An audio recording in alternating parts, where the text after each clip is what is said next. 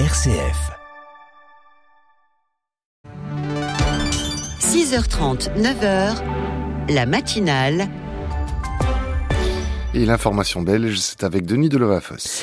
Bonjour, bonjour à tous. C'est un séisme politique qui se déroule aux Pays-Bas. Le parti d'extrême droite de Geert Wilders, le parti de la liberté, autrement appelé PVV, arrive largement en tête des législatives. Avec lui, une période d'incertitude s'ouvre pour le pays étant donné que les deux partis arrivant juste derrière lui dans les votes ont déjà annoncé qu'ils refusaient de monter dans un gouvernement avec ce PVV.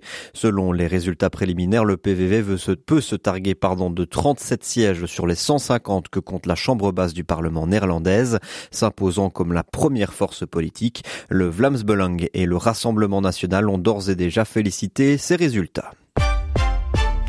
Un accord a été trouvé hier au comité de concertation sur le plan national énergie-climat, annonce le ministre bruxellois de l'Environnement, Alain Marron, actuel président de la Commission nationale climat. Ce premier accord représente un pas important vers un accord définitif dans les prochains mois sur le mécanisme définissant les modalités de répartition de l'effort entre les entités belges. Bruxelles et la Wallonie se sont engagés à viser une réduction de 47% des émissions d'ici 2030 et le fédéral à prendre des mesures complémentaires pour mieux Et puis le gouvernement wallon approuve la constitution d'un conseil scientifique sur les PFAS. La ministre wallonne de l'Environnement, Céline Tellier, l'a annoncé hier à la veille de nouvelles auditions au Parlement régional. Ce conseil scientifique indépendant a pour mission de conseiller et d'examiner toutes les conséquences des PFAS sur la santé humaine. Il serait également chargé d'affiner les recommandations sanitaires générales.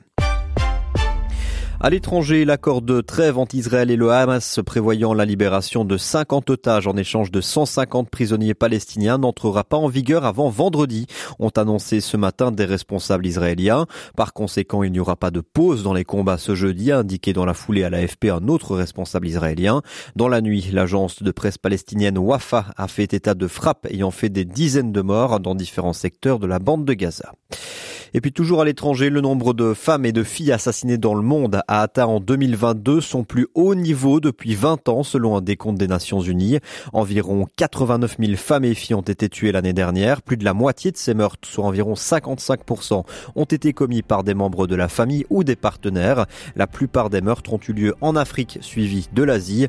Chaque vie perdue est un appel à l'action, un appel à s'attaquer d'urgence aux inégalités structurelles, à améliorer les réponses de la justice pénale afin qu'aucune femme ou fille ne craigne pour sa vie en raison de son sexe, a commenté Gada Wali, directrice de l'Office des Nations Unies contre la drogue et le crime. C'est la fin de ce flash.